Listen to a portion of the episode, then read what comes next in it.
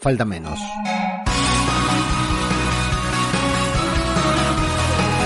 Cada día estamos un poquito más cerca.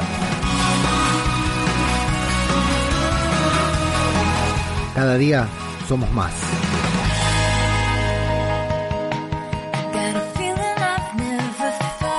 En medio del apocalipsis, cuando pensábamos que estábamos solos, que no había nadie más a nuestro alrededor, descubrimos que hay gente a la que vale la pena conocer, en la que podemos confiar. Pero aquellos en los que confiamos no sabemos cómo van a actuar.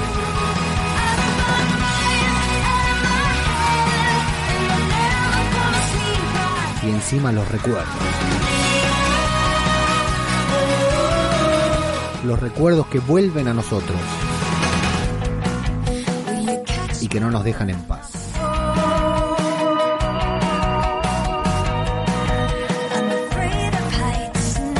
Los recuerdos que tenemos que guardar para protegernos, para proteger a los que nos rodean. Y las marcas, visibles e invisibles, con las que tenemos que cargar.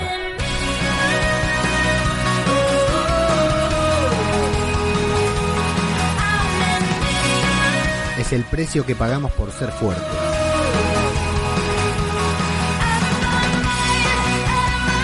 Es el precio que pagamos por hacer lo que hay que hacer. El precio que pagamos para que aquellos a los que queremos puedan vivir sin cargar esa cruz, sin llevar esas marcas encima.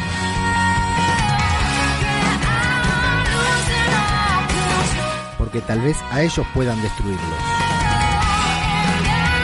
Pero nosotros somos lo suficientemente fuertes para llevarlas con nosotros hasta el último día.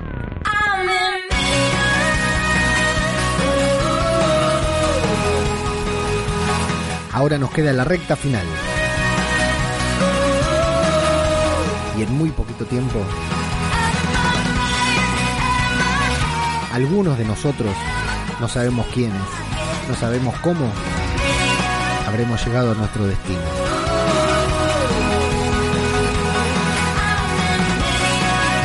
Esto es Zombie.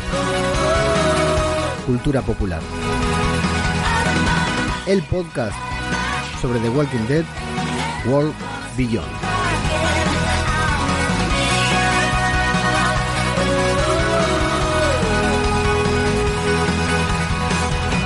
¿Qué tal, amigos? Sean muy bienvenidos a una nueva entrega de Zombie, Cultura Popular, el podcast de Radio de Babel en el que nos dedicamos a hablar sobre The Walking Dead Universe, este universo de series, universo de, universos, ¿no? Esto que, que nos permite ver eh, un poquitito más de qué se trata este apocalipsis zombie y hoy más que nunca, ¿eh? con este episodio de The Walking Dead World Beyond que me tiene muy, muy, muy contento porque encontraron el tono. Una serie que se postergó durante varios meses, que ya estaba filmada, que se estuvo postergando por ahí. En el episodio número 7, en el 6 ya amenazó como que se ponía bueno. Y en el 7 creo que le encontraron el tono y comenzaron con una narrativa que eh, creo que nos gustó a todos. Creo que no hay, o sea, te puede gustar más o menos, pero no se puede negar que el episodio estuvo bastante acertado. Y sí, esta es la historia o el tipo de historias que quiero que me cuente una, una ficción ambientada en el apocalipsis zombie. ¿sí? En el apocalipsis zombie de The Walking Dead. Y de hecho es un... Bueno, ahora luego lo, lo, vamos a detallar, pero me gusta que se metan con un tema que The Walking Dead poco ha tocado. ¿eh? Eh, The Walking Dead en general, las series, parecía que lo íbamos a tener un poquitito más a Fear ahí, y sin embargo después Fear se nos fue al carajo también. Pero bueno, para que sea un fin de semana perfecto, en un fin de semana de ahora que ya nos tienen acostumbrados que tenemos doble sesión de zombies, eh, para hacer un, programa, eh, un fin de semana de esto, la verdad que fue un fin de semana redondo porque el episodio de Fear también estuvo buenísimo. Fear viene esta temporada con todo. La verdad que eh, todos los episodios están buenos.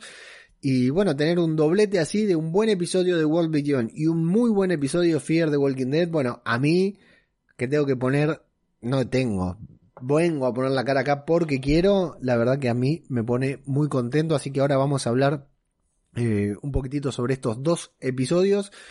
Eh, saludo como siempre a los que están ahí prendidos en la transmisión de YouTube que se bancan estas salidas accidentadas. Qué suerte tienen los que escuchan podcast. Primero, porque no me tienen que ver la cara. Segundo, porque no tienen que ver este croma asqueroso que usamos. Y tercero, porque no se tienen que comer el garrón de que yo empiece tarde, de que la transmisión, el streaming buferee. Y al, al Rubius no le pasan estas cosas, ¿no? Al Rubius no le pasan estas cosas, bueno, ¿qué va a hacer? Hay Chico Black tampoco, pero bueno, no te pone este croma, hay Chico, ¿eh? Sale ahí, pone la carita a lo macho, como hacía yo antes. Yo ahora ya mira la superproducción que tengo. Estoy como el, David Mulé del YouTube, soy yo. Bueno, eh, saludo a todos los que están prendidos ahí en la transmisión de YouTube como siempre. A los que no, los invito a pasar a darse una vueltita a ver el croma, darle a la campanita, darle like, suscribirse, compartir, que no sé para qué, pero todos los youtubers dicen que eso eh, sirve, suma mucho. Y también a todos los que escuchan el podcast, la versión de audio de este podcast que así fue concebido como un programa de audio nada más. Eh, así que saludar a todos, agradecerles por, por la escucha, a pesar de que son tiempos difíciles porque no está The Walking Dead y un podcast sobre The Walking Dead sin The Walking Dead al aire no es para nada fácil, así que agradecer a todos los que continúan escuchando. Y lo mismo, compartirlo, darle like, comentarlo, siempre suma, siempre eh, sirve, así como visitar www.radiodebabel.com, que es la página web en donde pueden encontrar todos nuestros programas. Y además mucho contenido, porque antes era una web estilo mosaico, no era un común catálogo de podcast, solamente estaban subidos nuestro podcast y ahora realmente hay contenido, ¿sí? Análisis, notas, curiosidades, etcétera, de el universo de series y de películas que por lo general manejamos aquí en, en Radio de Babel, a los que ya son oyentes desde hace rato. Y como siempre, este podcast tiene una familia, ya es una familia de, de fanáticos de The Walking Dead. Y hay una familia muy especial, los miembros de esta fundación eh, felices los zombies que son nuestros queridos patrios, aquellos suscriptores que sin necesidad de tener que pagar para escuchar esto, de todas maneras deciden suscribirse y hacerse miembros fundadores de la Fundación Felices los Zombies y apoyar este podcast, este proyecto de podcast, este proyecto de canal sobre The Walking Dead. Eh, con un mínimo aporte mensual que no se dan una idea, no se, no dan una idea de lo bien que viene, aunque no sea de, de primera necesidad, y fundamentalmente, como ya dije en otras tantas veces, es sumamente reconfortante hacer esto simplemente porque me gusta y que encima haya gente que decide que vale la pena pagar por esto. Así que a todos, oyentes, eh, espectadores de YouTube, seguidores en las redes sociales, arroba zombicultura en Twitter, arroba zombicultura popular en Instagram, eh, y suscriptores, miembros de la Fundación eh, Felices los Zombies. muchas gracias a todos y vamos directamente ya, sin más preámbulos, a hablar de este episodio de The Walking Dead, de... qué acto fallido, ¿no? Las ganas, ¿no? De ver The Walking Dead con este episodio de The Walking Dead World Beyond, que comienza con un flashback y a veces los flashbacks, hay que decir la verdad, en The Walking Dead, en The Walking Dead Universe, a veces, no siempre, a veces los flashbacks son un palo en el orto. Cuando el capítulo empieza de flashback, te da ganas de agarrar los huevos, ponerlo arriba de la mesa y darte un doble martillazo en cada uno, o sea, dos martillazos en cada huevo, porque no siempre están, hay que ser honestos, ¿no? No siempre están bien ejecutados los flashbacks. Por ejemplo, Lost era una serie que tenía unos flashbacks del carajo, que eran casi más importantes los flashbacks que la serie en sí. En este caso, o sea, uno de estos flashbacks que, daban ganas de martillarse los huevos, como digo, eran los flashbacks de Millón ahí, cortando la ensalada, ¿no? Junto a su marido y el amigo de, su marido haciendo ensalada con la katana, ese era un flashback para pegarse un tiro. Bueno, En este caso no, en este caso fue un flashback muy lost, porque toda la narración del flashback de Hack, yo desde, creo que desde el primer episodio digo que Hack es un personajazo que me encanta. Em, la verdad que todos los flashbacks, eh, realmente, primero, Hack, personajazo, personajazo, está buenísima Annette Magendru, pero más allá de eso, me encanta el personaje y la historia, el background que le encontraron. Y vamos a comparar el background de, dejemos a los adolescentes de lado, ¿no? Porque los adolescentes son adolescentes, tuvieron toda su vida ahí adentro del refugio, salvo Hope, que tuvo la chance de meterle un balazo a una mujer embarazada. Los demás, ¿qué background pueden tener, no? Bueno, Elton también, pero se pasó todo el apocalipsis adentro de una caja, digamos. Eh, comparemos el flashback en la historia de origen de Félix y la de Hack. Muy buena historia la de Hack. Falta, de todas maneras, en Félix nos falta aprender cómo, nos falta saber cómo se convirtió en este agente, ¿no? En una persona implacable, porque cuando lo vimos era un estudiante nomás.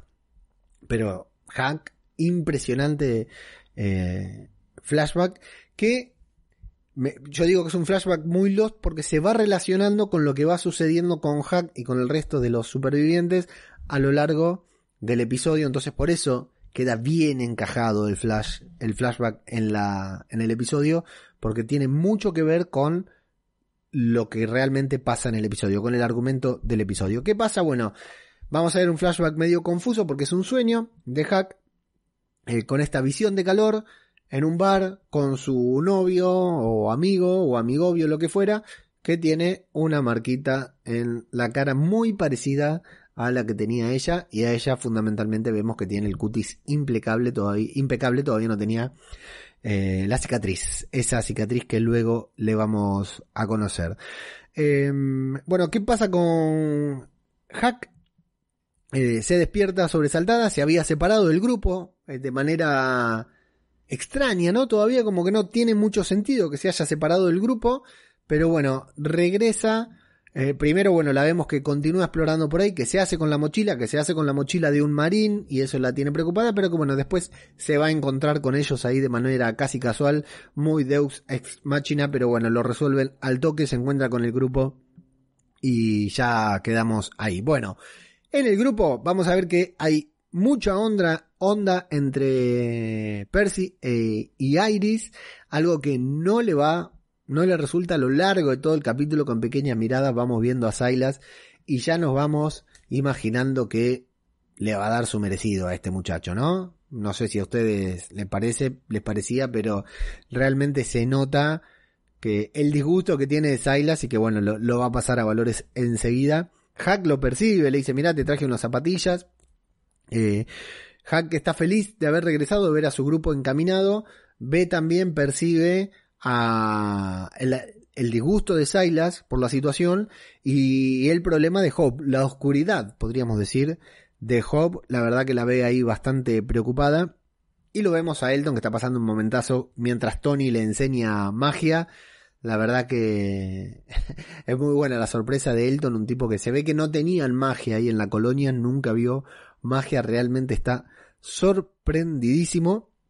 Eh, bueno, Hack consiguió un refresco para Félix, ahí un, guiño a, su vida anterior, se toman un refresco de 10 años vencido, la verdad un asco.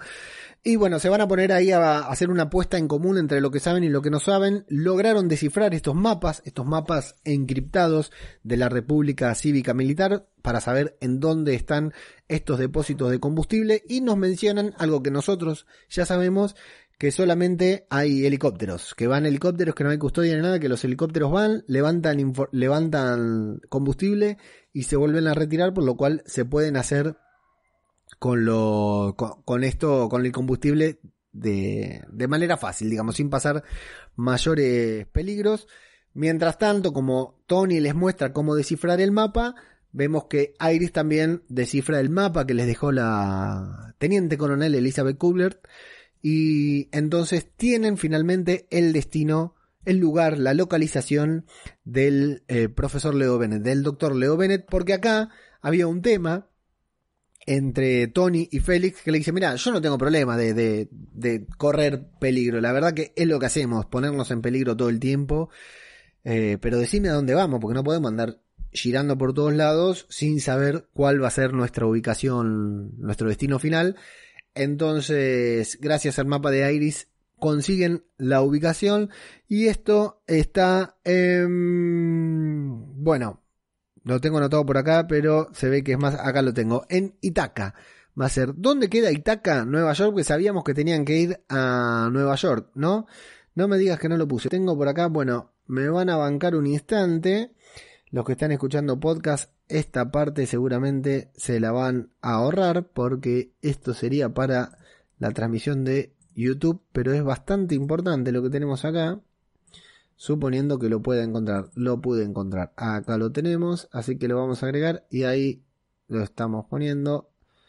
Bueno, para los que están escuchando en audio, estamos viendo un mapita de Nueva York en el que vemos la localización de Itaca, Nueva York. Los chicos tienen que hacer 1125 millas hasta llegar a Itaca, Nueva York, desde Omaha, ¿no? Desde Omaha. Ellos ya están un poquitito más cerca, no sabemos exactamente dónde están, o al menos yo no lo sé. 1125 millas. Eh, según Google Maps, 17 horas y 3 minutos es lo que tardan en llegar a Itaca en auto. Caminando eran 360 horas. Mirá el tiempo que se van a ahorrar gracias a haberse cruzado con Percy y con Tony. 360 ¿eh? horas tenían que hacer a pie. Ahora van a llegar en apenas 17 horas, así que tal vez en el próximo capítulo, salvo que se les pinche una rueda o algo, podríamos estar ya llegando a Itaca o como máximo en el otro, ¿sí? Y lo que sí, no están justo en la República Cívica Militar, sino, sino que están en una de esas eh, instalaciones que la República Cívica Militar tiene en diferentes lugares de Nueva York. Bueno, van a comenzar los flashbacks de Hack, que por lo general cuando hay flashbacks así, yo suelo hacerlos todos juntos y sacármelo de encima, pero en este caso lo vamos a ir haciendo en paralelo a lo que va sucediendo con la serie porque creo que son pertinentes, que resulta importante. En los flashbacks de Hack vamos a ver nuevamente la cicatriz del novio, hacen una, una referencia a eso, evidentemente ambos eh, Hack y que se llama Jennifer y su novio tienen alguna algún trauma con eso que sucedió ese día que al hombre le a que al muchacho le hicieron la, la cicatriz y comienzan las noticias del apocalipsis en la televisión. Avisan que se cerró el hospital el centro médico Garnet está cerrado no recibe más pacientes y hay caos Cualquier semejanza con nuestro 2020 en que los hospitales estaban colapsados es pura coincidencia de Walking Dead anticipó el coronavirus. Eh, bueno, busqué este centro médico Garnet porque como lo mencionaron, digo, a ver si es una referencia o algo. No encontré ninguna relación ni con Fear ni con The Walking Dead. Habría que ver con los cómics, ¿no? Pero centro médico Garnet no existe. Bueno, eh, los jóvenes se van a emborrachar ahora que saben a dónde van, empiezan a chupar ahí, empiezan a jugar al verdad consecuencia. Esto en una época preapocalíptica termina en orgía, pero bueno, acá no pasó nada todavía. Hay algún problema entre Hope y entre Percy y entre Silas también, porque interviene cada vez que le puede marcar el terreno Silas, marca terreno ahí, le dice, hey amigo, hasta acá, no te metas con mi gente, no te metas con mis chicas, que yo las defiendo, porque Percy quiere que Hope le, le cuente qué fue lo peor que hizo y claro, sería bastante desagradable en ese contexto decirle lo peor que hice yo fue meterle un balazo a la madre de este pibe cuando estaba embarazada, entonces inventa cualquier otra pavada y se termina yendo. Lo lindo, lo tierno es Elton, insisto, esta serie mejora mucho si cada vez que escuchan a Elton se imaginan a Gumball hablando porque Elton es el que hace la voz de, de Gumball en la serie animada.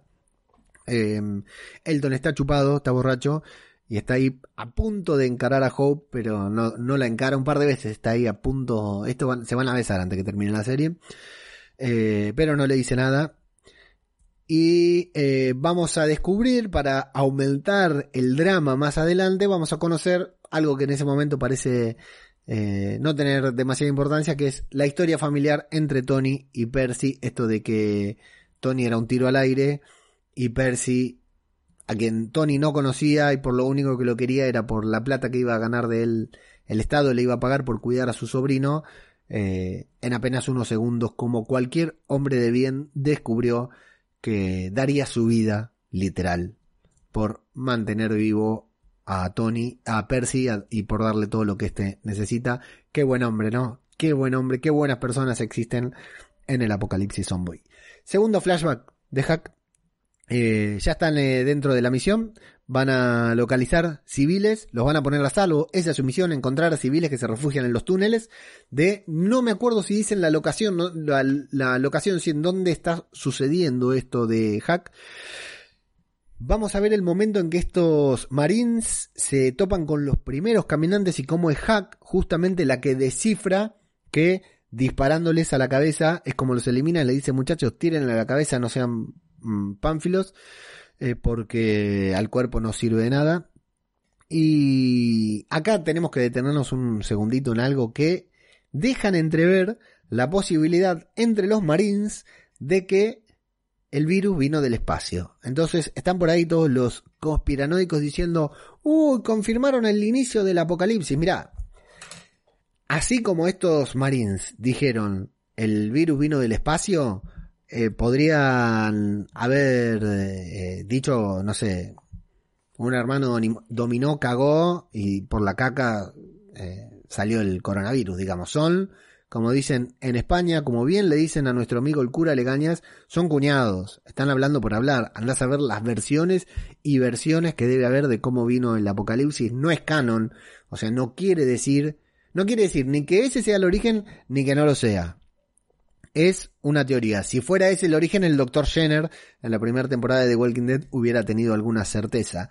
No obstante, vamos a suponer que pudiera ser el, origen o no, es un excelente guiño al cómic, a Robert Kirkman, a la historia de origen de, del cómic de The Walking Dead en la que Kirkman le tuvo que decir a los ejecutivos de Image para que les permitan publicar eh, el cómic de The Walking Dead, decirles que eh, todo se iba a resolver con alienígenas, entonces los ejecutivos de Image dijeron, uy, alienígenas, buenísimo, adelante, y luego los, los alienígenas nunca aparecieron, pero hay un guiño a eso en un prólogo, en un episodio especial del cómic de The Walking Dead, en el que aparecen los alienígenas y todo, pero no es nada más que un sueño.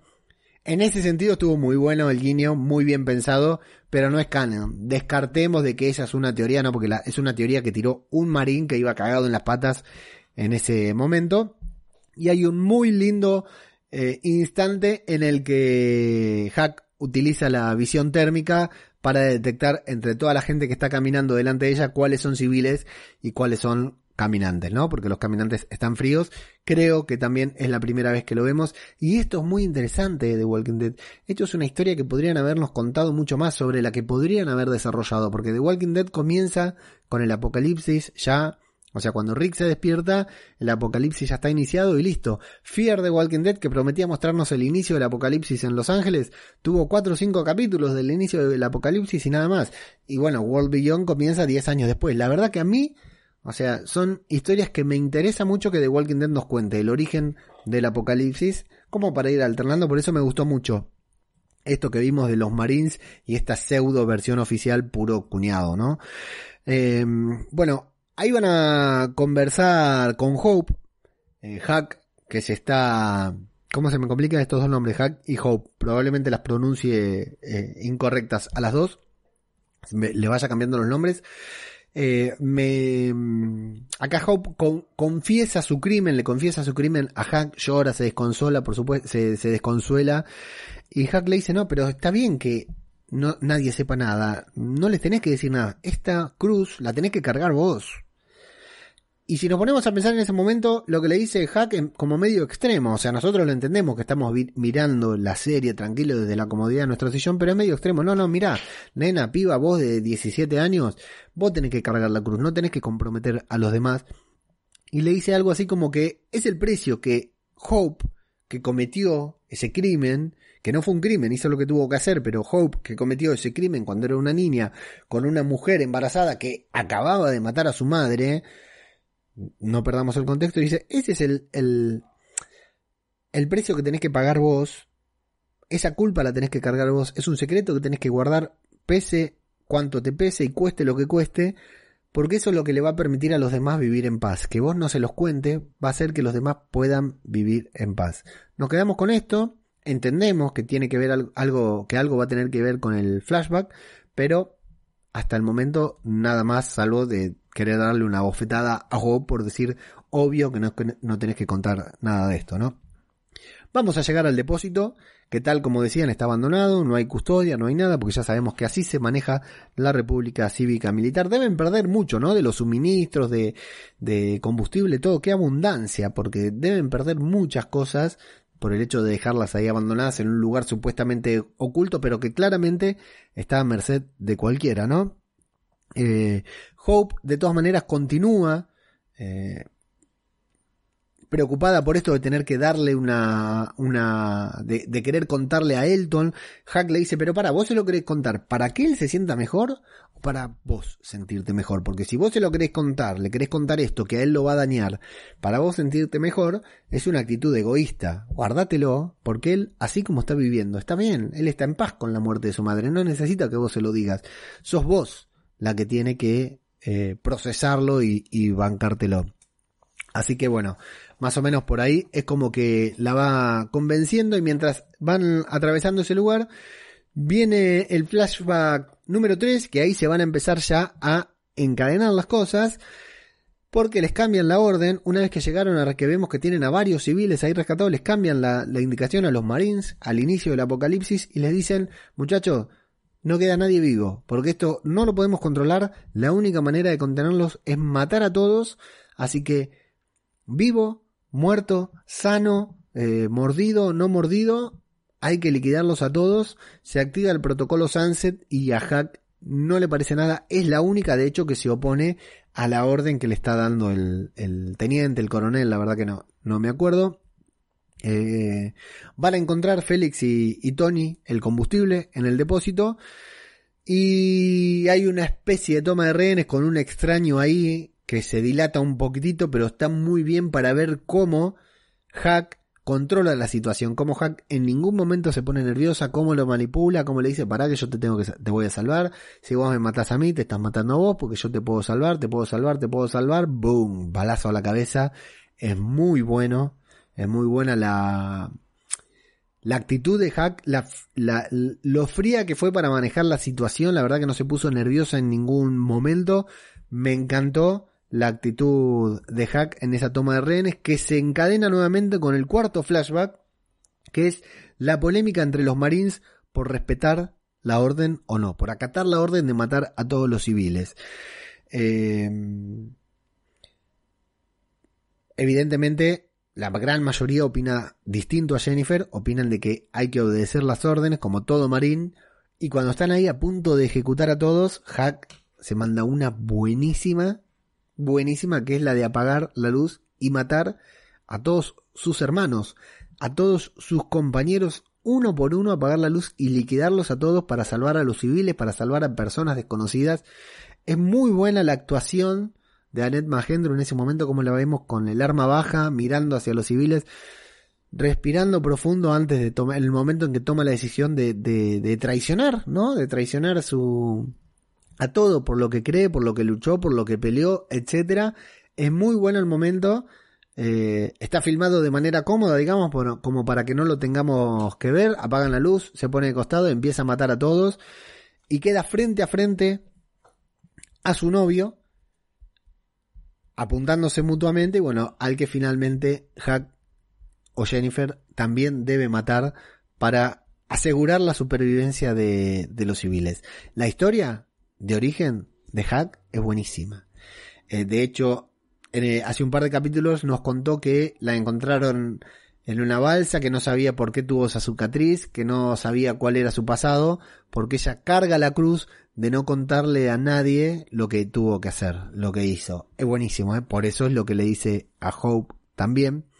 Luego de matar al rey le dice, loco, ponete las pilas, sos joven, tenés toda la vida por delante, deja de boludear con el pasado enfócate en el presente, enfócate en el futuro y listo, se acabó el tema. Hope entiende, luego le va a decir que sí, que era por, por ella. No era un acto altruista hacia Elton, sino que era algo egoísta. Eh, van a encontrar, además del combustible, también un diario encriptado que van a intentar descifrar Hope y Iris, que tienen la inteligencia suficiente para hacerlo. Y Percy va a querer enterrar la batata antes del final del episodio. La va a invitar a Iris en una escena muy divertida que le tira onda y Iris no tiene idea de que le está tirando onda y bueno, la convence para que vaya al camión bajo la atenta mirada del psicópata Silas y eh, le pone ahí, le monta una obra de arte, una galería de arte, no una muestra de arte, eh, evidentemente para hacerle el amor, pero no se presenta, ¿no? No se presenta a la cita. Eh, así que nos quedamos con esa duda. Mientras vemos el último instante del flashback de Hack en el que pone a salvo a todos los rehenes, mató a todos los marines y priorizó la vida de los rehenes antes que la de ante la que la de sus compañeros, eh, sabiéndose que luego de eso, por supuesto, si la sociedad se salvaba ya no sería nunca más una marín. Eh, así que, bueno, en esa otra charla que van a tener Hope con Hack, Hope le muestra el collar, el trofeo que lleva de esa embarazada a la que mató, que resultó ser la hermana de Elton, para recordar lo que hizo, para recordar lo correcto, para recordar lo que debe hacer, para recordar lo que nunca más quisiera volver a hacer. Y vemos el momento en que Hack se hace la cicatriz para recordar también eso que tuvo que hacer y llevar con ella en sí misma, en su propio rostro, bien visible, verlo todos los días, el rostro de su novio y de todos sus compañeros a quienes tuvo que sacrificar nada más ni nada menos que para hacer lo correcto, que no es poco. Eh, en esa muestra, bueno, Percy no se presenta a la exposición que él mismo montó, por lo cual Iris lo va a buscar y nos encontramos con la gran sorpresa del episodio que nos sorprende sin necesidad de flashback ni nada, con Tony muerto a los Silas, ¿no? Muerto tal como Silas lo mataría y con eh, Silas chupado, lo habíamos visto molesto y lo habíamos visto agarrando una, una botella de, de alcohol está totalmente alcoholizado, metido en el baño a muy pocos metros de donde Tony, de donde le acaban de reventar la cabeza a Tony. Descansa en paz, Tony. Te disfrutamos lo poquito que te hemos visto en The Walking Dead World Beyond, la verdad que te hemos disfrutado mucho. Eh, pero bueno, ahí está muerto. Y ahora, ¿qué vamos a hacer con Silas? ¿No? En World Beyond. Eh, porque para mí está claro que fue Silas quien lo mató. Ahora, la serie está jugando con nosotros. Para mí, para mí, así termina el episodio, ¿no? Así que ya empezamos a teorizar sobre el próximo capítulo de World Beyond. Para mí, yo quiero que haya sido Silas el que, el que lo mató. Quiero que me hayan hecho empatizar con alguien para después eh, mostrarme que es un psicópata. Y que en el episodio que viene, tal vez, tengan que hacerle mirar las flores, como a Lizzie en The Walking Dead. Carol, eh, a mí me gustaría, si me preguntan, porque la sorpresa realmente, la sorpresa es Silas eh, matando a Tony. Silas matando a un personaje eh, con el que logramos empatizar, un muy buen tipo, porque no mató a Percy, mató a Tony. Si hubiera matado a Percy, bueno, más o menos nos la bancamos, pero mató a Tony, que era muy entrañable. Entonces, a mí me gusta que la serie juegue así conmigo, que me haga empatizar con un pibe, con un joven, con problemas, limitado, todos le decíamos, eh, el Eugene, el pequeño Eugene, el joven Eugene. A mí eso, la verdad, que me resulta bastante interesante. Y que ahora nos muestren el dilema de los pibes, de Félix, de Hack, de tener que hacerse cargo de Silas. ¿Qué hacen con Silas? ¿Lo matan? ¿Lo ejecutan? ¿Lo abandonan? se lo llevan con ellos y dicen, bueno, Silas, tranquilo, te, vamos a cuidar un poquitito más para que no te enloquezcas, porque aparte ya nos mostraron que es más fuerte que, la mierda, o sea que no lo puede contener, salvo que le, meten, le metan un balazo en la cabeza, así que si pierde el control, no lo van a controlar diciéndole, tranquilo, Silas. Así que a mí, esta encrucijada en la que nos puso a nosotros la serie como espectadores, me resulta interesante y me resulta valiente. Me resulta valiente poner, ya habíamos dicho, ¿no? Alguno de estos pibes tendría que morir.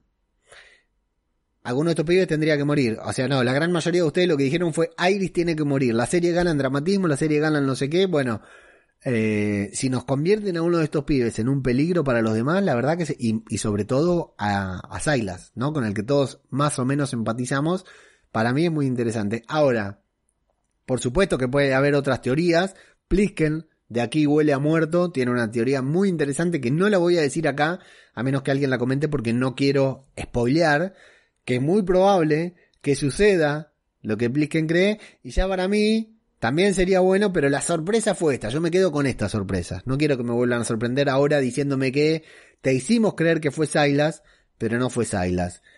Con que me hayan sorprendido con que Silas haya matado a una buena persona y que ahora los pibes tengan que ver de qué manera se las arreglan con Silas, para mí es suficiente y me parece un gesto valiente de parte de, de Walking Dead, de World Beyond.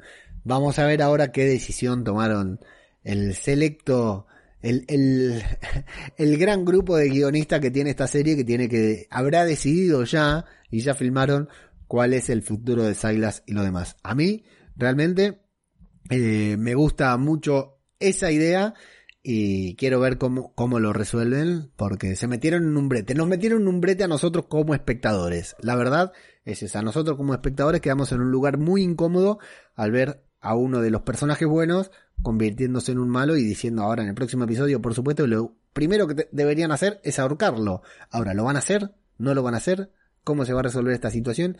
Esa es la gran duda de, Walking, de, Walking Dead World Beyond. Y todo lo que fue la historia de origen de Hack, de Jennifer, impecable. Fascinante para mí, me encantó, de lo mejor de World Beyond y inclusive me atrevo a decir de lo mejor de The Walking Dead. O sea, necesitamos más historias de esas. Eh, Gimple, Scott Gimple, fucking, Scott fucking Gimple. Necesitamos más historias de esas. No sé si en Tales from the Walking Dead o qué, pero necesitamos más historias del inicio del apocalipsis en The Walking Dead porque están buenísimas, como dirían mis amigos y hermanos españoles, molan esas historias.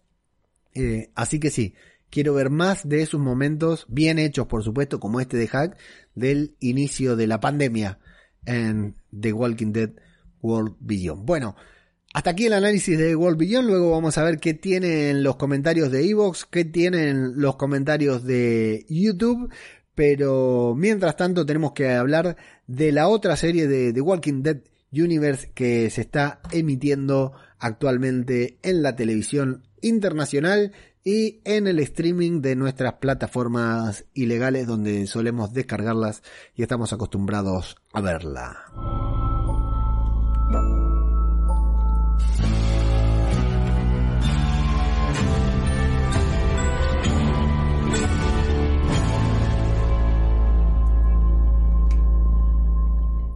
Fear the Walking Dead, mamita, qué, qué temporada de Fear the Walking Dead, por favor. A, mitad de año, cuando fue la San Diego Comic Con at Home, que hubo unos paneles de The Walking Dead muy, muy entretenidos, muy divertidos. Eh, de The Walking Dead, de Fear the Walking Dead, de The Walking Dead World Beyond, todos los paneles muy lindos. Evidentemente tienen un muy buen plantel eh, The Walking Dead Universe. Eh, y es parte del éxito de esta serie. La verdad que cuando decían, no, ojo que esta temporada lo va a llevar a lugares, lo va a llevar, lo va a llegar a lugares muy, muy incómodos, esta temporada de Fear de, Walking Dead se va a volver muy oscuro. No sé si eso sucedió, no sé si nos llevó a lugares incómodos, pero qué buena temporada, qué buena temporada, cómo ha mejorado Fear de Walking Dead. Eh, de hecho, si al principio nos decían, loco, va a haber episodios individuales de cada uno de los personajes de cada uno del grupo, nos queríamos matar también. Y sin embargo, estuvo muy bien, estuvo muy, muy, muy a, a la altura de lo que, de lo que queremos ver en Fear the Walking Dead. Y ha mejorado mucho, mucho por sobre todo. Bueno, en este episodio nos vamos a ir con personajes que no habíamos visto hasta ahora, que son Luciana, y que son, eh, bueno, Luciana fundamentalmente. Ah, ¿cómo se llama? La Monster, me sale la puta madre, lo de aquí huele a muerto, me hacen Inception con lo, con sus motes, con sus apodos de personaje y me sale la Monster, que no me acuerdo ahora del nombre, bueno, tampoco lo voy a googlear. Sara, Sara, ahí está. Eh, otra Marina, ¿eh? ¿Habrá conocido a Hack? ¿Se habrán estado en contacto juntas en algún momento? Bueno, eh, va a comenzar con una persona muy parecida a Sara, muy parecida a Sara, que yo pensé que era ella la que estaba escapando, pero no. Es un, una extra, una persona una persona desconocida. Hago silencio porque escucho ruido y no sé si es lluvia o alguien en casa que fue al baño. Eh, bueno, ahí la tenemos a, a, esta señora que trata de escapar de Virginia, que la vienen persiguiendo. La atrapan, por supuesto. Muy bueno que se engancha en las tripas de una de un caminante que está por ahí tirado. No se puede desenganchar de los viscosas que son. Eso resulta muy interesante. Y lo que sí va a ser diferente para la serie es que Virginia está en una situación incómoda también, ¿no? Como decíamos. Está ahí en control de la situación, en dominio total de la situación, pero por primera vez la vamos a ver que eh, no tiene el control de lo que está sucediendo. Esta terrorista, porque luego vamos a ver que funciona como un terrorista, ¿no? Que se suicida. Eh, pertenece a estos muchachos grafiteros de esta agrupación como, conocida como The End is the Beginning, que no sabemos qué quiere decir. Virginia no tiene idea de qué son, pero como les va a decir eh, más adelante, son ideas destructivas, dice Virginia. Eh, y esta chica se da cuenta y nos lo dice a nosotros para que lo entendamos. Ah, vos tenés miedo, Virginia, vos tenés miedo de nosotros. Bueno, se pega un tiro, no le da información. Y la vemos a Virginia eh, desconcertada totalmente, rabiosa, molesta, incómoda, y la vamos a ver todo el episodio así. Es la primera vez que un episodio de que, que Virginia me llega como personaje, que realmente me transmite lo que debe transmitir un villano, ¿no? Un antagonista. Es la primera vez porque la veo media desencajada, siempre parecía como media caricaturesca, ¿no? El personaje como que se había montado su propio Westworld ahí en, en el medio del apocalipsis zombie y no me cerraba, no me cerraba por ningún lado. Sin embargo, en este capítulo la veo fuera de control, la veo eh, frágil, entonces realmente me convenció mucho más el personaje y la actuación de la actriz, que sabemos que no es una mala actriz, pero que estaba muy eh, caricaturizada, por decir de una manera, aquí en Fear the Walking Dead. Bueno, y luego vamos a ver a, a Shun, a Dorita, que trabaja junto a Sara en un camión muy bien montado en el que van malgastando recursos al rolete, gastan electricidad, gastan combustible, gastan gasa, gastan primeros auxilios, anestesia, gastan de todo para salvar a personas que es imposible de salvarlo. Siempre llegan tarde, bueno, está muy frustrada. Eh, June parece que le pidió un hospital a Virginia y Virginia le dijo, pero hospital en el, apocalipsis, con mucho con mucha certeza, ¿no? Con mucha inteligencia. Virginia le dijo, hospital en el, apocalipsis, Jun, pero vos estás loca, ¿quién te pensás que soy yo? Mira que vamos a andar gastando recursos en un hospital. Bueno, y eso la tiene mal a Jun porque su idea, ya que está ahí, ya que está cautiva ahí, es la de ayudar al prójimo, así que bueno, pero está muy frustrada porque nunca lo pueden hacer. Hay un poco de conflicto ahí por lo rápido que se convierte este muchacho. Ya nos dejó claro Troy Ojo Pocho que eh, cada uno de los seres humanos cuando mueren tienen un tiempo de conversión diferente, así que no importa cuánto, no, importa la, lo, que demoren, no hay un parámetro sobre cuánto pueden demorar en convertirse, algunos se convierten más rápido, otros se convierten más lento. Y por supuesto que si está Jun arriba, eh, montada arriba, dándole, haciéndole RCP, por supuesto que eh, ese se iba a, convertir en ese momento y Jun iba a pasar un muy mal momento. Y Sara está ahí con él que casi se descompone cuando Jun le está haciendo la operación de apéndice eh, solamente para custodiarlo y bueno casi la pierde igual no eh, bueno y el tema este del hospital que va a ser importante para la resolución del episodio. Las pasa a buscar John, que la mandaron ahí a, custodiarlas. le dice, bueno, vos eh, Jun, vení conmigo, y le propone irse, le cuenta todo el plan, no le ha contado, esto es importante, no le para la reacción de Jun, no le ha contado lo que a él le sucedió porque como que la quiere mantener al margen, tal como Hack nos enseñó en el episodio de Walking Dead World Beyond, porque todo tiene que ver con todo, John sabe que esa es una carga que debe eh, eh, es un, un, tema que tiene que cargar él, ¿no? Es su propia cruz para que Jun pueda vivir tranquila, no se lo quiere contar, pero sí le propone irse y Jun está que acepta y que no acepta, que acepta y que no acepta, no sabe qué hacer, pero justo lo llaman del pozo petrolero a cargo de Luciana. Así que, por supuesto, un pozo petrolero a cargo de una latina tenía que explotar. Está el petróleo ahí volando por todos lados. Muy bien lograda esa escena, ¿no? No debe ser bastante fácil hacerlo, sobre todo para una, un universo de series que alguna vez nos presentó un ciervo que era una terrible cagada y un croma para, un croma como el mío para cuando Rick peleó ahí con Winston en el chatarrero de, de Shadys.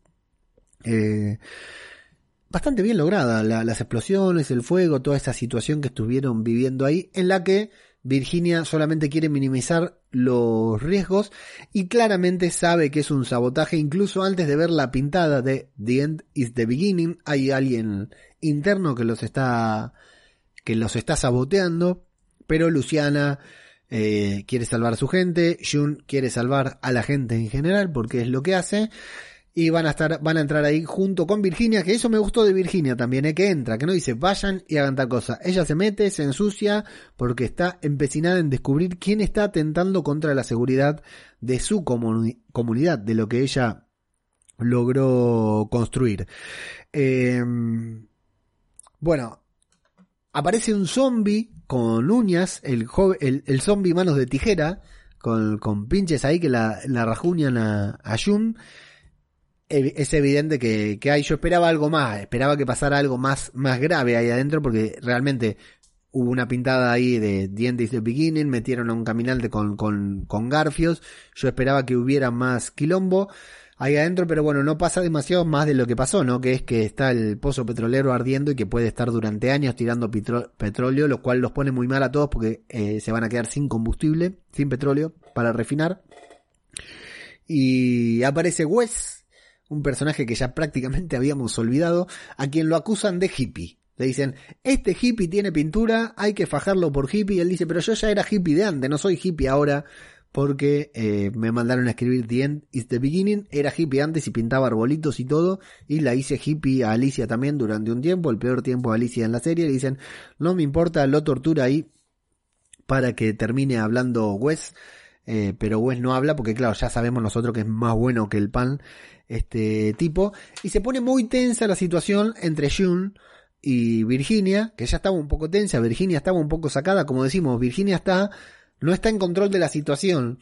Y eso es lo que hizo que el personaje esté bueno en este capítulo. Eso me gustó mucho, que Virginia no estaba en control de la situación porque siempre la vemos que tiene todo controlado y acá para nada. De hecho, bueno, vamos a ver cómo termina, ¿no? Eh, June lo duerme a Wes para que Virginia deje de torturarlo y Virginia se pone muy fea la situación porque Virginia la encara y los los sheriff de no, son los rangers de Virginia le apuntan directamente a Jun, o sea, estaban ahí una orden de Virginia y la liquidaban adelante de todos. Eh, por supuesto que Virginia sabe algo que yo, eh, John había dicho en hace un par de capítulos. Dice, yo sé que si me escapo a Jun no la va a matar porque depende de ella para, porque es enfermera, la necesita. Entonces por eso también Virginia acepta y le dice, bueno, bajen, la, bajen las armas, pero yo le voy a obtener respuestas de este y de cualquier persona, desconfía de todo el mundo. Virginia, y con justa razón, por supuesto, porque tiene gente infiltrada ahí. Em, así que bueno, van a llevar a los sobrevivientes al camión, se encuentran con que algunos de los sobrevivientes murieron y se están se convirtieron y se están comiendo a los sobrevivientes que todavía no habían muerto en una escena muy muy fiar, ¿no? Muy ridícula, muy bizarra. Eh, hay una explosión. Eh, primero se vienen los caminantes, ¿no? Los, rodean los caminantes. Jun, muy valiente, ahí los distrae para que el camión pueda cerrar la compuerta e irse con los sobrevivientes. Eh, muerden a. bueno, y ahí sí, Virginia también ayuda a Jun, porque desde ahí dispara a la distancia. Se terminan refugiando porque Virginia, Virginia queda sin armas, sin balas. Explota, quedan atrapadas, tienen un enfrentamiento con un caminante y una de las mayores sorpresas que me dio a mí el episodio que justamente que Virginia es mordida. Yo digo, no, no puede ser, estoy viendo mal. Eh, y no, a Virginia la estaban mordiendo. Digo, no puede ser que la estén mordiendo. Se van a sacar el... Eh, Viste, en una fracción de segundo empezamos a pensar, la van a sacar del... Ya la van a sacar de la serie, nos van a cambiar el villano en el episodio 7, sería un golazo, muy bien, o le van a cortar la mano, pero qué bueno que nos pongan a, esta mujer en esta postura, ¿no? De, de de estar en control absoluto de la situación desde que presentaron al personaje. Cada vez que la mostraron estaba en dominio absoluto y de golpe acá está completamente fuera de control, completamente no, no, tiene nada, está desesperada prácticamente, está asustada como le dijo la señora que vimos al principio del episodio. Y no solo eso, sino que queda encerrada adentro de una cueva y la muerde un zombie. Es buenísimo, la verdad que eh, el giro para Virginia a mí me encantó. Eh, enseguida ella entiende muy rápida también. Primero me gustó la reacción. No, no, la puta madre, me mordieron. Como eh, se lamenta de que la hayan mordido porque sabe que todo terminó. los hemos, hemos visto a las personas asumir la mordedura con mayor dignidad. Y ella dice, no, no, la puta madre no, como que se encapricha y dice, ¿por qué a mí le falta decir, no es cierto? Y está a punto de amputarse la mano, pero Jun no la va a dejar y empiezan a pelear ahí, a lo que Jun la amenaza con matarla, ¿no? Le pone la, el hacha aquí en la cabeza, la va a extorsionar a lo largo del tiempo que van a permanecer allí ocultas mientras ayuda a que operen a Wes y bueno, de manera remota, muy hábil Jun que no pudo operar al primero, pero sí puede ayudar de manera remota a que operen a Wes. Eh, después de extorsionarla, después de apretarla, después de decirle varias cosas, después de ver que Virginia se entrega a su muerte, le dice, bueno, está bien, hacía una cosa, cuida de mi hermanita, porque mi, todo lo que hago lo hago por ella, así que cuida de mi hermana, lo único que te encargo. Yo ya estoy muerta, si vos no me amputas la mano, me voy a morir, y si no me vas a matar vos, así que la mano no me la querés amputar, así que listo, estoy frita, cuida de mi hermana. Y ahí es como que Jun empieza a pensar y dice, bueno, no, vamos a hacer una cosa, yo te voy a salvar la vida, pero vos me vas a dar lo que yo quiero. ¿Qué es lo que vos querés? Jun, nos preguntamos todos nosotros. Bueno, le amputa la mano con un hacha caliente, la, herida queda cicatrizada directamente.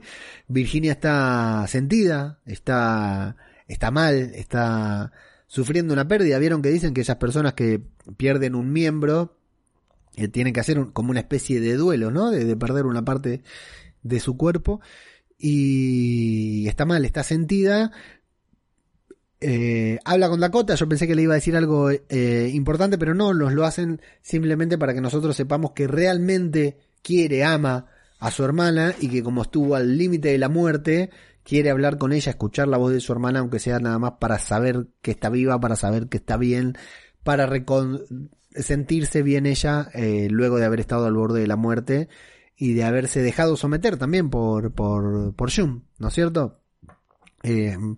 así que bueno, no se quiere ir, no se va, eh, con Jun, con John, John tenía todo preparado para irse, dice, nos tomamos el palo ahora, agarramos para allá, agarramos la otra bifurcación y no nos ven nunca más, no nos van a encontrar porque están encima, claro, con Virginia sentida. Bueno, hay un poco de polémica también por el tema de que, eh, me quiero detener en esto un segundo, de que Jun no haya matado a, a Virginia. No hay forma, si Jun mataba a Virginia, eh, cuando salía de ahí los Rangers la mataban a ella, ya le habían apuntado a la cabeza. No hay forma de que June saliera de ahí eh, con Virginia que no estuviera viva. Eh, June era mujer muerta, era hombre muerta, no sé cómo mierda se dice. Eh, así que no, eso tenemos que sacarlo de la cabeza porque no hay forma de que June pudiera sobrevivir a la muerte de Virginia después de haberse quedado encerrada con ella, ¿sí? no, no, había forma de que tomaran ellos, de que los buenos, la gente de June, de Morgan, tomaran el control porque el, control iba a tomar el segundo a cargo, ese que está siempre con Virginia, supongo, cualquiera, o habría un conflicto, pero no hay forma de que eh, ellos tomaran el control, así que a mí me parece normal que Virginia, la, que June la haya salvado, y sobre todo le sacó lo que ella quería. ¿Qué quería? El hospital, finalmente Virginia acepta derrochar dinero, derrochar recursos en un hospital que no va a servir para nada, seguramente, pero bueno, a June la deja conforme con que va a hacer algo porque hay algo importante que dice es que bueno, Pensemos esto, ya la otra vez analizamos que hace casi un año que están viviendo con Virginia. Después de un año de vivir ahí, después de un año de John ser policía, de Luciana trabajando en el pozo de petróleo, de Al y Dwight haciendo exploraciones, ¿no? Haciendo investigaciones ahí afuera. De June y Sara intentando salvar gente, ¿no? Con, con su hospital móvil.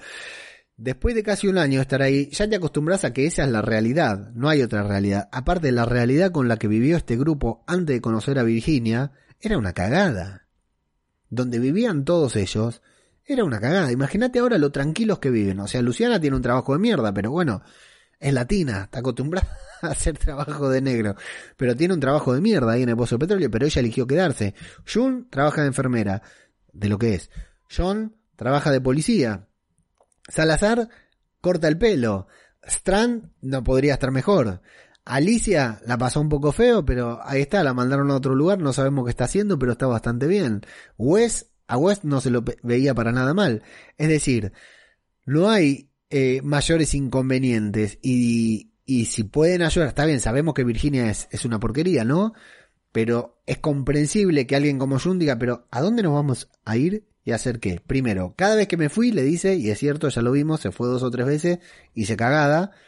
Ahora quiero quedarme acá, puedo marcar la diferencia. La verdad que si este es el mundo que nos toca vivir hoy, si el mundo es acá con Virginia, y bueno, reconstruyamos la sociedad desde acá. No nos queda otra. Eh, y si yo puedo, me dan un hospital y me puedo hacer, ¿quién, como dijeron en la que muerto, quién no quiso tener un hospital con lo satisfactorio que es? Bueno, si le dan el hospital, por supuesto que a dónde se va a ir Jun y por qué. Más cuando John todavía no le contó lo que a él, lo que a él le sucedió. No le cuenta sus verdaderas razones para irse. Simplemente le dice, yo no puedo seguir acá. No me puedo quedar haciendo el trabajo que estoy haciendo acá. Porque ya no confío, ya no siento, ya siento que estoy traicionando. Si, eh, es demasiado noble. Y Jun le dice, bueno, loco, pero un hospital, puedo salvar gente, puedo hacer lo que quiero, cumplir mi misión. Y John le dice, bueno, lo que pasa es que te está haciendo lo mismo que me hizo a mí, te está haciendo eh, hacer, hacerte sentir de que esto puede funcionar, de que vos podés ser útil para que después eh, traicionarte. Pero bueno, cada uno a su momento. A John ya le pasó, a Jun todavía no. Eh, así que bueno, John le dice, bueno, está bien mami, si vos te querés quedar, nos quedamos, le dice, supongo que puede funcionar. Eh, cuando Sara y Luciana la están por fajar por haber negociado con... A ver qué hacían ellas dos encerrada con Virginia y a ver qué hacían ellas dos. Si la mataban, se acababa todo, no, no mejoraba la situación. Eh, aparece Wendell, que ahí justo aparece a mis espaldas, un momentazo, porque al principio yo pensé que había muerto. Cuando brindan, y dice, ah, por Wendell, esté donde esté. Yo digo, bueno, se fue al, cielo de los lisiados. Y no, ahí aparece Wendell en un auto, en, un auto de estos eh, especiales para, adaptados especialmente para personas con capacidades eh, especiales. Eh, aparece Wendell también, que parece que va a tener un rol importante en este nuevo hospital, así que todos están felices. Eh, June tiene su hospital, Sara tiene a Wendell, Wendell tiene su, silla de rueda y Luciana no sabemos qué. Todos están felices menos este hombre que está a mis espaldas, nuestro querido John Dory, que cuando tienen que tomar la bifurcación, sin decir nada, sin tocar bocina, sin sacar la mano por la ventanilla para saludar, se aleja y se separa de Jun tal vez para siempre. Así termina Fear the Walking Dead, que lamentablemente nos queda un solo episodio. Pero ¿cómo? ¿No eran ocho, Leandro? Sí, eran ocho, pero filmaron solo siete. Recordemos que esta serie la agarraron en el medio de la filmación. Bastante, bastante hemos podido ver. Imagínense si The Walking Dead por un episodio nos hizo esperar seis meses, lo que podríamos llegar a esperar por Fear the Walking Dead. Sin embargo, eh, hemos visto siete capítulos, bueno, hasta ahora seis, ¿no? Vamos a ver siete capítulos, muchos de ellos muy buenos y los que no, regulares, normales, no hubo capítulos extremadamente malos y con una trama que va creciendo y que va ganando en consistencia. A mí de este capítulo, además de lo de Virginia, que como digo es el primer capítulo que me gustó, lo que Virginia hace, la, el papel de Virginia, me gustó esta vuelta de que le hayan tenido que amputar la mano porque la mordió un caminante, digamos, eso fue genial. La actuación de Jun, la verdad que me gustó mucho. Me gustó mucho todo su desempeño, personaje y actriz. Vuelvo a insistir, ¿eh? La actriz me parece que estuvo muy bien. Y el personaje ahí adentro, cuando entraron al pozo de petróleo, empezó a correr para un lado, para el otro, para un lado, para el otro. Me parece que estuvo genial. Me parece que estuvo genial el cara a cara de las dos actrices ahí mientras quedaron encerradas. Eh, muy buenas actuaciones tiene esta temporada de The Walking Dead. Buenos guiones, está bien filmada, buenas actuaciones. Le sacaron ese filtro de mierda de Instagram que tenía siempre. La verdad que para disfrutar, para disfrutar esta serie, esta temporada de Fear the Walking Dead. Y la semana que viene, final, final de temporada, perdón, mitad de temporada de Fear the Walking Dead. Todavía nos queda un poquitito más porque son 10 capítulos de World Beyond, así que vamos a tener que seguir viéndonos las caras por aquí. Pero aquí termina el episodio. Así que luego de este separador, de esta, de este corte comercial, de este aviso publicitario que ya está pago, así que no se preocupen, no tienen que pagar ustedes, ya los pagó otra persona. Eh, vamos con los comentarios de Evox, de YouTube, las encuestas de Telegram y las conclusiones finales de este fin de semana de zombies a pura calidad, a puro guionista, a pura dirección que tuvimos en The Walking Dead Universe. Próximamente en Radio de Babel. Graba primero. Graba fuerte. Graba sin piedad. My student tells me you've been harassed at school. Ya llega Yeah. Mostly online. No Mercy. Pussies. When I look around this dojo, I don't see Cobra Kai material. El podcast que faltaba Losers, I see nerds. makes me feel like a virgin just looking at you. sobre Cobra Kai. Muy pronto en tu reproductor de podcast favorito. Porque el podcasting nunca muere. Búscanos en Instagram, Facebook y Twitter. www.radiodebabel Así es, amigos. Suena el cuarteto.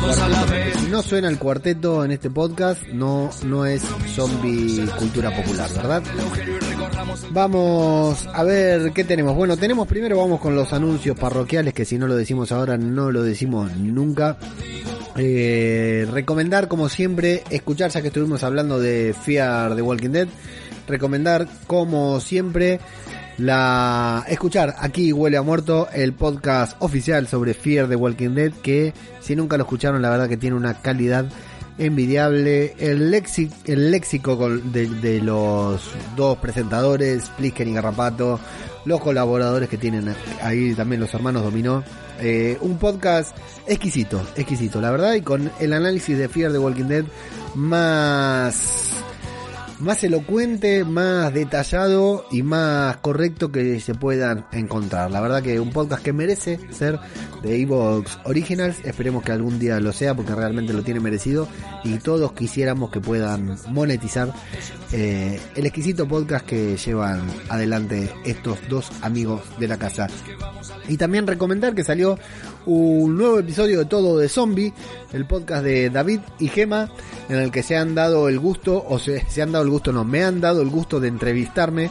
Eh, mirá, en este último podcast entrevistaron a un youtuber, Ferdán, del canal Zombiverso. Yo no lo conozco el canal de YouTube, pero no soy muy de ver YouTube, de un canal Zombiverso que cuenta con más de 200.000 suscriptores el canal. Le hicieron la entrevista en el último podcast de Todo de Zombie.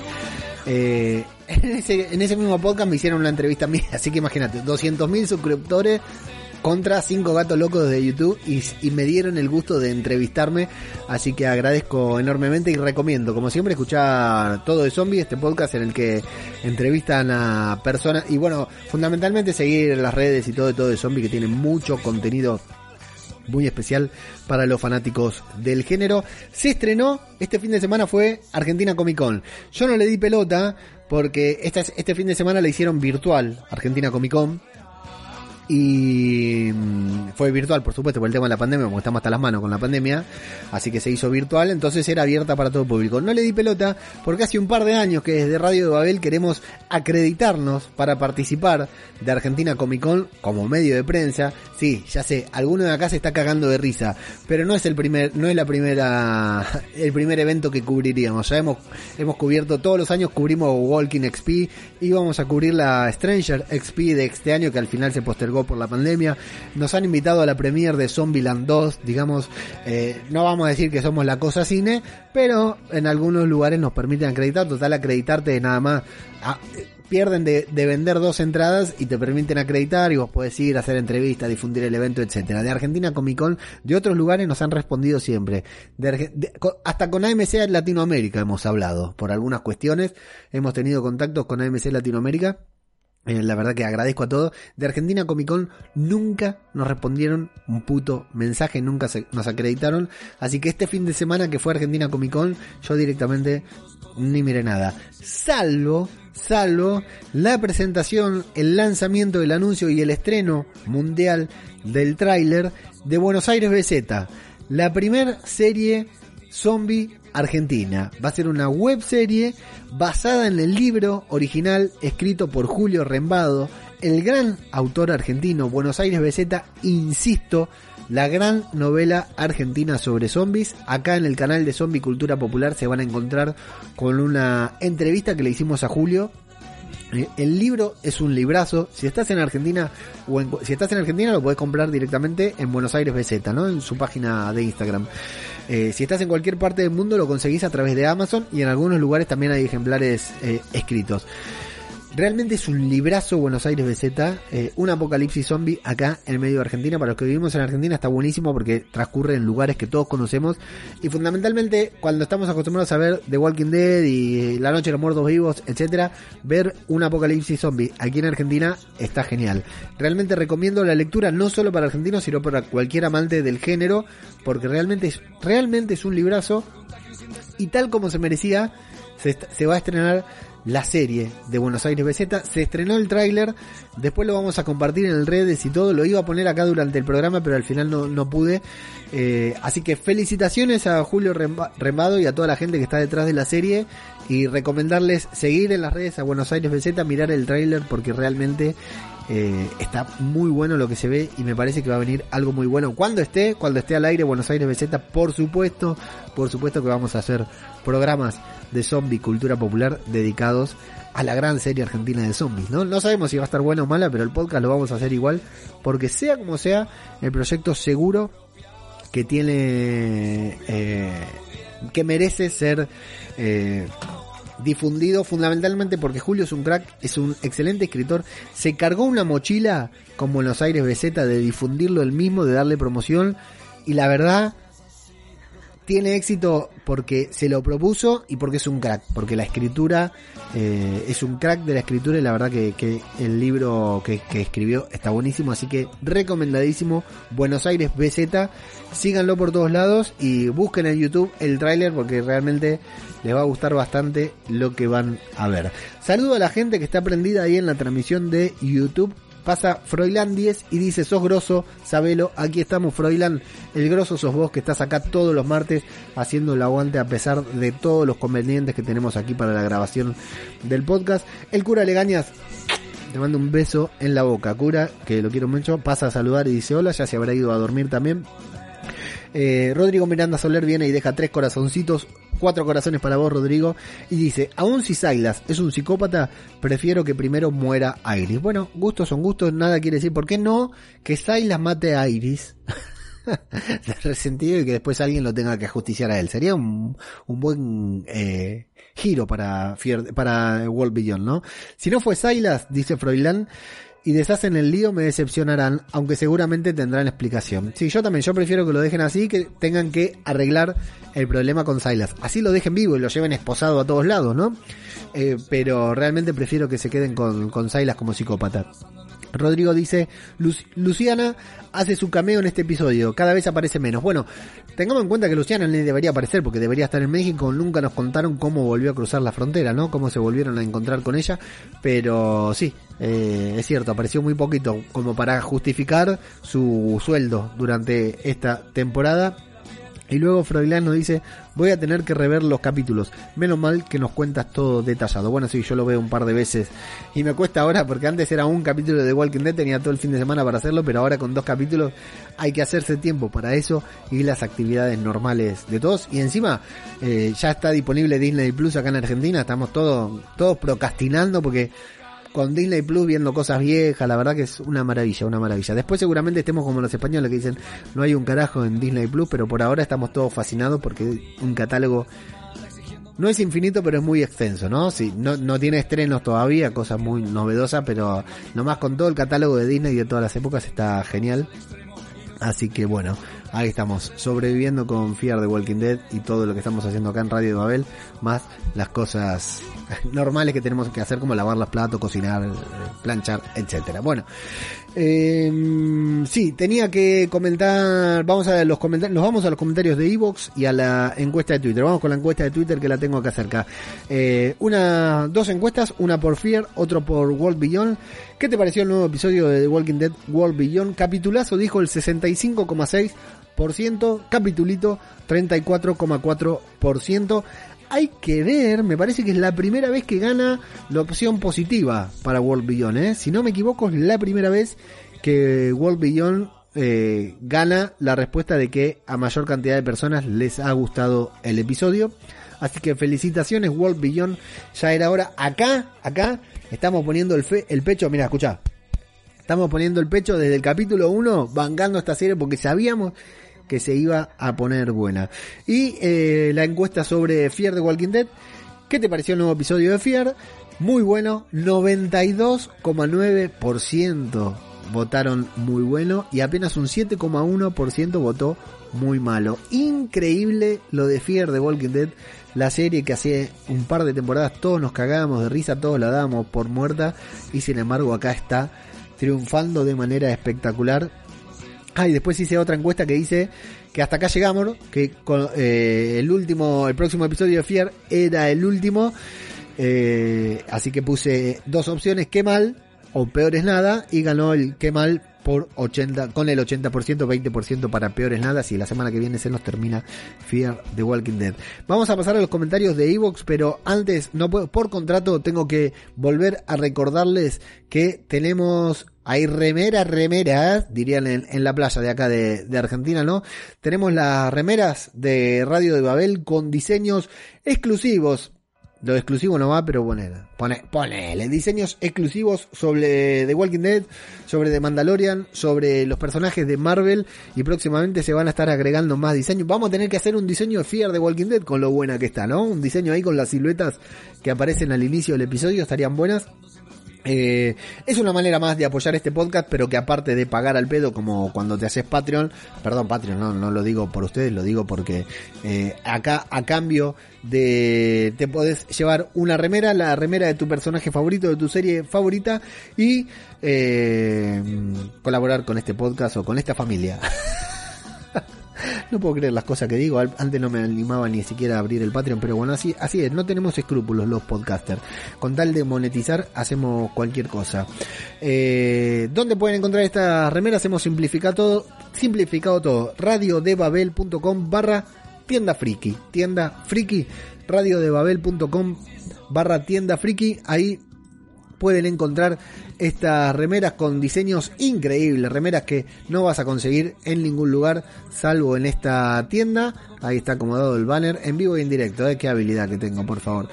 Eh, radiodebabel.com barra tienda friki pueden entrar y ahí elegir su remera y comprarla. Eh, tienen entrega incluida estas remeras y no lo digo en chiste, ¿eh? se entregan en Argentina, en España, en Italia, en Reino Unido y en Estados Unidos. Toma, ¿qué te parece? ¿Eh? Desde cualquiera de esos lugares que estés escuchando, puedes realizar la compra de tu remera. Aprovechen, yo en su lugar aprovecharía que ya se viene Navidad y me regalaría o regalaría una remera de estas. Así que recomendadísimas están. Yo tengo puesta una de ahí, la de WandaVision eh, serie que ya se nos viene, se nos postergó hasta enero, pero ya se nos viene en Disney Plus. Así que radiodebabel.com barra tienda friki pueden conseguir su remera favorita y con eso hacen feliz a un podcaster, en este caso a mí. Vamos con los comentarios de Evox, que es lo, importante, lo que íbamos a hacer para ya ponerle el broche de oro a este podcast de mierda que estamos haciendo. Cristina Albalá pasa por Evox y dice, Pole, Rubén Nieto viene y dice, espero que maten a Iris, o como verga se escriba, no la aguanto, sí, porque lo escribió con A al revés, y sí, me parece que es una muy linda manera de escribir Iris. Eh, no la aguanta Rubén, y después vuelve Rubén, porque el no le aguanto no le pareció suficiente, dice, hola de nuevo, no vi la escena post créditos hasta ahora. He de decir que me dan más ganas de seguir viéndola por estas escenas después de créditos que por el capítulo completo. Que maten a las hermanas.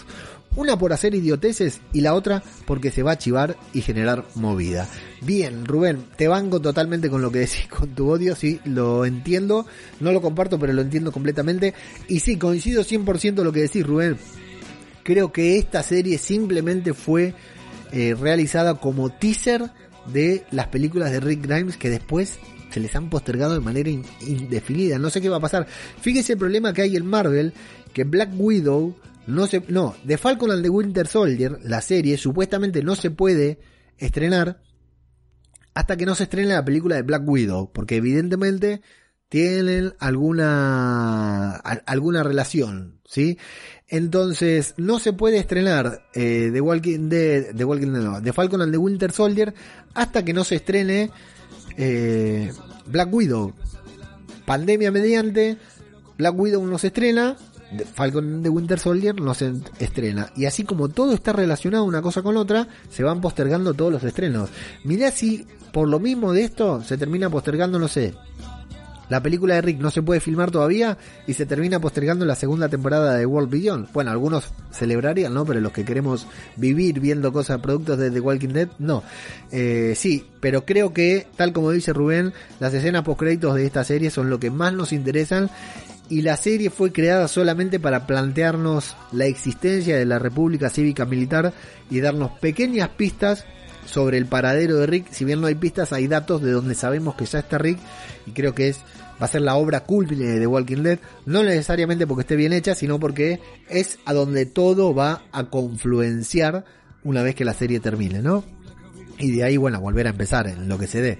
Pero sí, e- es lo que sucede, Rubén. A mí me pasa lo mismo. Muchas gracias por tu comentario. Nacho Cuarto dice, llamame desconfiado, pero mientras veía el episodio de Fear, tuve la sensación de que uno de los dos gallitos de la banda de los máscaras había mantenido una relación íntima con la mujer de Dwight. Nacho, estamos hablando todavía del episodio pasado. Vos sabés que esto no lo mencionamos en el podcast anterior, no lo mencioné porque no quería ser acusado de machista o lo que fuera. Pero en todo el tiempo que pasó, Sherry, con lo buena que está, eh, conviviendo ahí, coexistiendo ahí, dudo mucho de que no haya tenido una relación sentimental con alguno de esos muchachos. Lo dudo mucho. Eh, no, no la veo guardando un duelo por Dwight después de haberlo dejado de la manera en que lo dejó, ¿no? En medio del apocalipsis, eh, en soledad, viviendo en carpitas ahí en el skate park. Eh, sí, la verdad que yo también lo pensé, de hecho pensé que en algún momento iba a surgir eso en el episodio pasado, que no lo quería acompañar porque tenía una relación amorosa o relación sentimental o lo que fuera, o por ahí eh, estaba con alguien y murió, ¿no? Algo por el estilo podría haber pasado, pero sí, yo, yo pienso lo mismo y me parecería justo por lo buena que está Sherry.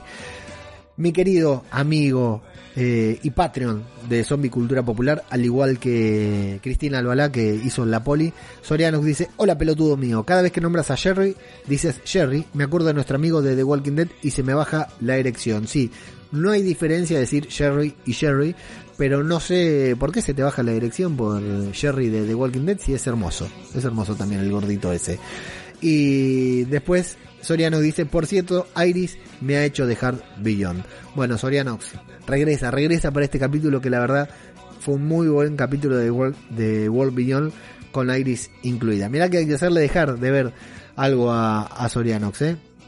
Y alguien le responde, le responde, Cristina Albalá le dice, pues este último capítulo está para ver. Sí, coincido con Cristina Albalá. Coagen dice, siguiendo con el comentario de la semana pasada, me pregunto, ¿cuáles son esas ideas fantásticas que añadirían a series como The Walking Dead? Hablo de los haters, no sé, me siento, me meto en los personajes y pienso que haría yo en esas situaciones. Sí, a mí, yo lo que dijimos el otro día, Coagen o como se pronuncie, eh, yo la verdad que cuando veo la serie, o sea, me puede gustar o no gustar, me puede convencer, me puede no convencer, pero trato nunca de decir, yo haría lo siguiente, yo haría esto, porque sí, yo lo que haría es pedir por favor que me den un puesto en el set de The Walking Dead barriendo por lo menos, ¿no? Eso es la capacidad que tengo yo. Eh, eso sí, lo haría. Ahora, después qué haría con el guion, la verdad que no creo que nadie me fuera a preguntar sobre eso. Eh, pero sí, coincido 100%. Yo, de última, digo como digo ahora, bueno, lo de Silas me gustaría que fuera así. Ahora, ¿qué tienen pensados ellos para la serie? No lo sé. Y tiempo al tiempo, ya lo veremos.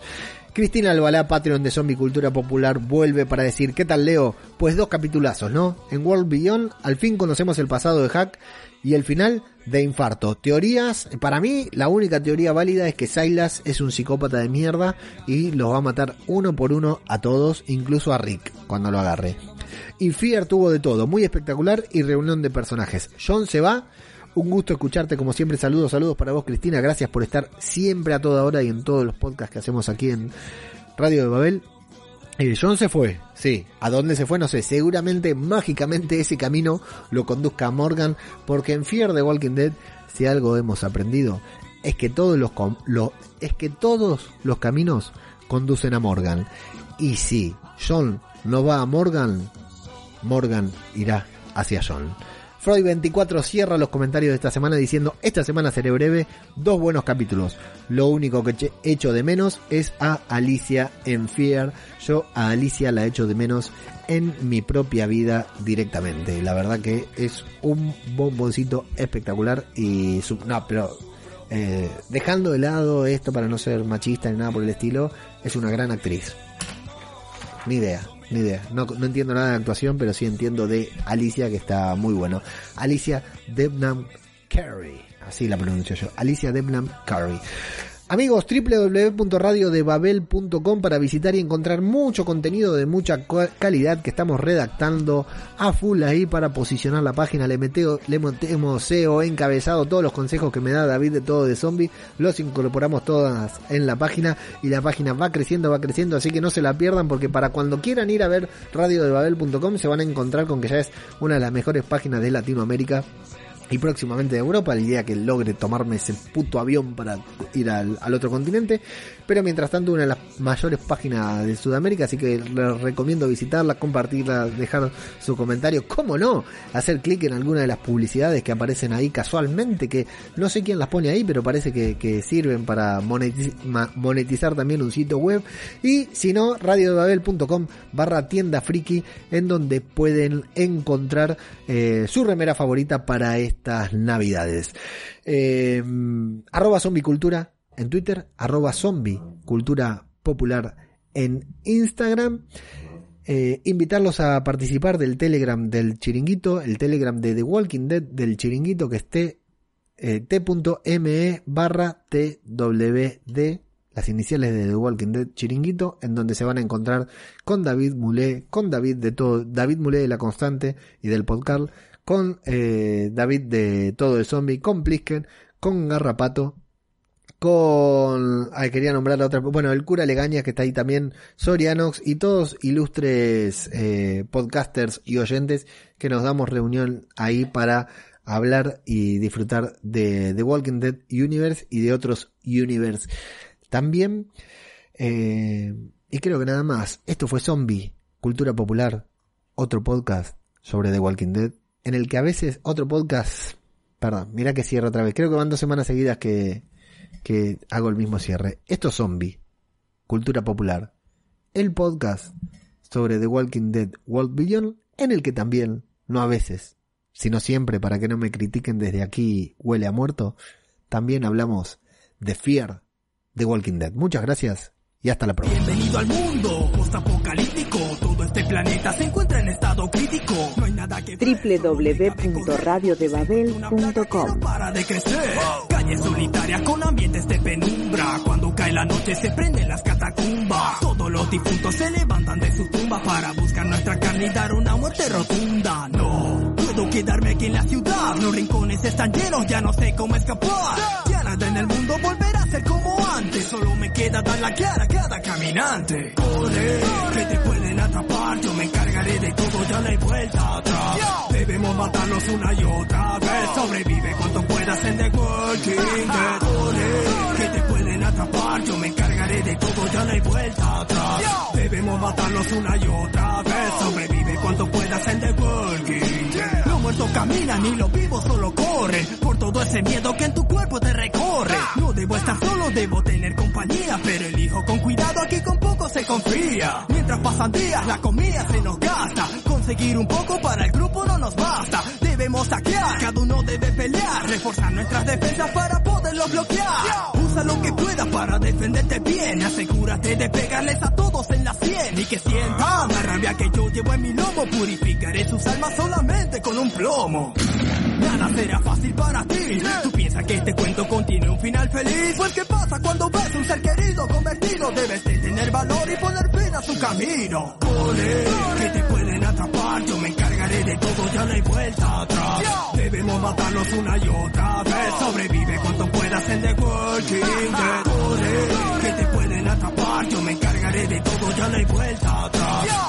matarnos una y otra vez. Sobrevive cuanto puedas en The Walking Dead. No estamos a salvo solamente en un lugar. O seremos presa fácil, no hay que parar de jugar, man. Hago lo que puedo para pasar inadvertido, pero degollar a todos me resulta divertido. En cada segundo debemos estar alerta. Matar a cualquiera quien invade nuestra puerta. No permitiré que se metan con los míos. Si tú buscas un problema, entonces te has metido en un lío. Se desprende el caos en la instalación de términos. Vengan que yo tengo la vacuna para este virus. Lloverá la sangre que cayó en Alexandria, ya que nadie sobrevive a que mi banda desafía. No seré comida de esas bestias. No, aunque me encuentre en estado de demencia. No, haré todo lo posible para que podamos vencer. Veamos cuánto tiempo aguantas en The Walking Dead. Corre, que te pueden atrapar. Yo me encargaré de todo, ya no hay vuelta atrás. Debemos matarnos una y otra vez. Sobrevive cuanto puedas en The Walking Dead. Corre, yo me encargaré de todo, ya no hay vuelta atrás. Debemos matarnos una y otra vez, sobrevive cuando